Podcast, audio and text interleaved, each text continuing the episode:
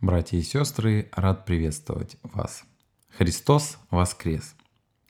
Не сомневаюсь, что в мыслях, а может кто-то и вслух, вы отвечаете мне «Воистину воскрес». За эти дни празднования Пасхи я имел возможность задать некоторым неверующим людям вопросы на тему этого праздника. Какое у них отношение к этому празднику и что они вообще о празднике Пасхи знают. Ответы были разными. Кто-то обращал внимание на то, что в это время они посещают кладбище. Другие обращали внимание на добрые дела, благотворительность. Для них это время пасхальных праздников. Оно как-то по-особому связано с добрыми делами. Ответы были разные, но все они говорили о двух вещах. Первое – это то, что люди не рассуждают и не думают об этом празднике. Они так и говорят, я не могу ответить, что это за праздник, я об этом как-то не думал, не вникал. Второе, люди не относят этот праздник к себе. То есть даже если они знают, что Христос умер и воскрес, для них это ничего не значит и на их жизнь никак не влияет. Благодарение Богу, что мы имеем возможность рассуждать над этим праздником и понимать, какое он имеет отношение к нам. Я благодарен Господу за то, что Он призвал нас к себе, открыл нам свою волю, открывает нам священное писание для понимания, чтобы мы знали, что такое Пасха и какую силу она имеет.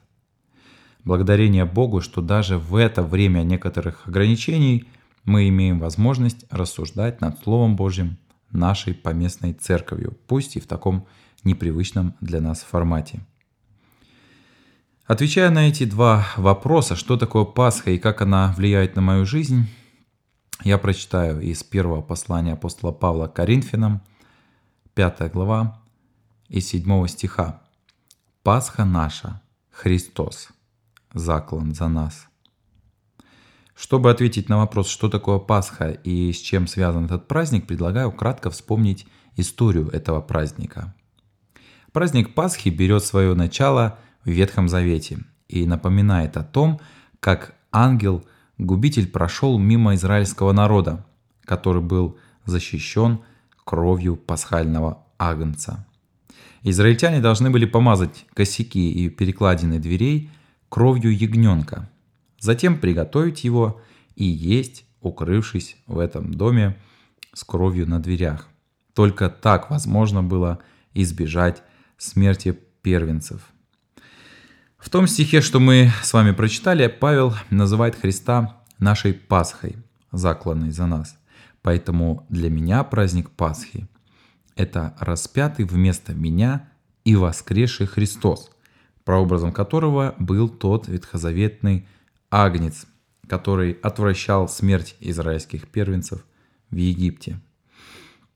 Теперь давайте ответим на вопрос о том, что воскресение Иисуса Христа значит для меня. В первую очередь это начало новой жизни.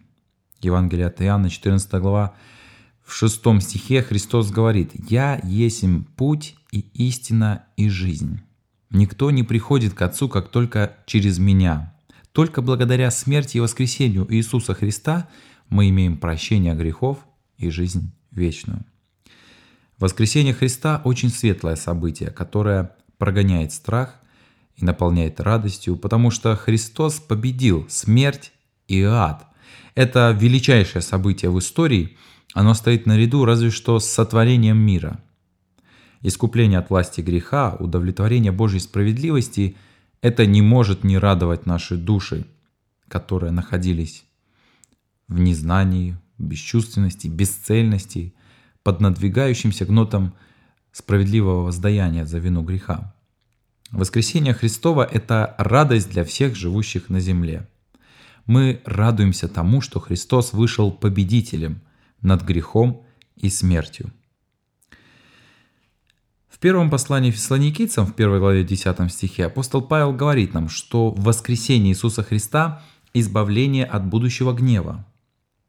Там апостол Павел говорит о фессалоникийцах, которые обратились от идолов к живому и истинному Богу, чтобы служить Ему и ожидать с небес Сына Его, которого Он воскресил из мертвых, Иисуса, избавляющего нас от грядущего гнева.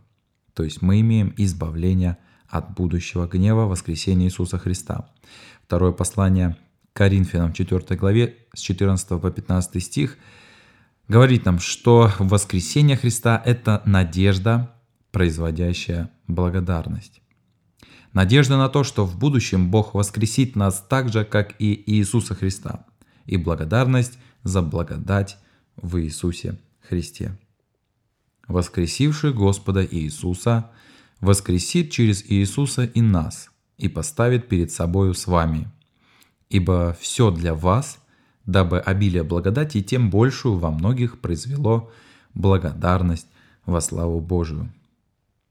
Таким образом, отвечая на вопрос, что для меня означает Пасха, я скажу, для меня Пасха – удивительный Господь Христос, который умер вместо меня, но и воскрес. Воскресение Христа – начало новой жизни, радость, избавление от будущего гнева, надежда на то, что я также буду воскрешен Богом. И еще одно следствие воскресения Иисуса Христа – моя благодарность Господу за Его благодать. Удивителен наш Господь и Спаситель. На кресте Он победил смерть и ад. Он оказался сильнее всех. Побеждающий наследует все, говорит нам Писание. Он наследник всего, но вместе с тем Он предстает в виде кроткого и молчаливого агнца. Давайте прочитаем об этом в Откровении в пятой главе. Я прочитаю всю пятую главу. И видел я в деснице у сидящего на престоле книгу, написанную внутри и отвне, запечатанную семью печатями. И видел я ангела сильного, провозглашающего громким голосом, «Кто достоин раскрыть сию книгу и снять печати ее?» И никто не мог, ни на небе, ни на земле, ни под землей раскрыть эту книгу, ни посмотреть в нее – и я много плакал о том, что никого не нашлось достойного раскрыть и читать сию книгу, и даже посмотреть в нее. И один из старцев сказал мне, не плачь, вот лев от колена Иудина, корень Давидов, победил и может раскрыть сию книгу и снять семь печатей ее. Я взглянул, и вот посреди престола и четырех животных, и посреди старцев стоял агнец как бы закланный, имеющий семь рогов и семь очей, которые суть семь духов Божьих, посланных на всю, во всю землю. И он пришел и взял книгу из десницы сидящего на престоле. И когда он взял книгу, то тогда четыре животных и двадцать четыре старца пали пред Агнцем, имея каждый гусли и золотые чаши, полные фимиама, которая суть молитвы святых, и поют новую песнь, говоря, «Достоин ты взять книгу и снять с нее печати, ибо ты был заклан, и кровью своею искупил нас Богу из всякого колена и языка, и народа, и племени, и соделал нас царями и священниками Богу нашему, и мы будем царствовать на земле». И я видел и слышал голос многих ангелов вокруг престола и животных, и старцев, и число их было тьмы тем, и тысячи тысяч, которые говорили громким голосом, «Достоин агнец закланный принять силу и богатство, и премудрость, и крепость, и честь, и славу, и благословение. И всякое создание, находящееся на небе и на земле, и под землею, и на море, и все, что в них, слышал я, говорила сидящему на престоле и Агнцу, благословение и честь, и слава и держава во веки веков. И четыре животных говорили «Аминь». И двадцать четыре старца пали и поклонились живущему во веки веков. Читая этот текст и размышляя о Христе, мы видим, что никто не мог открыть книгу – и снять с нее печати. Это было необходимо и от того, что не было никого, кто был бы достоин раскрыть эту книгу, этот свиток, Иоанна наполнила переживания и печаль. И он заплакал.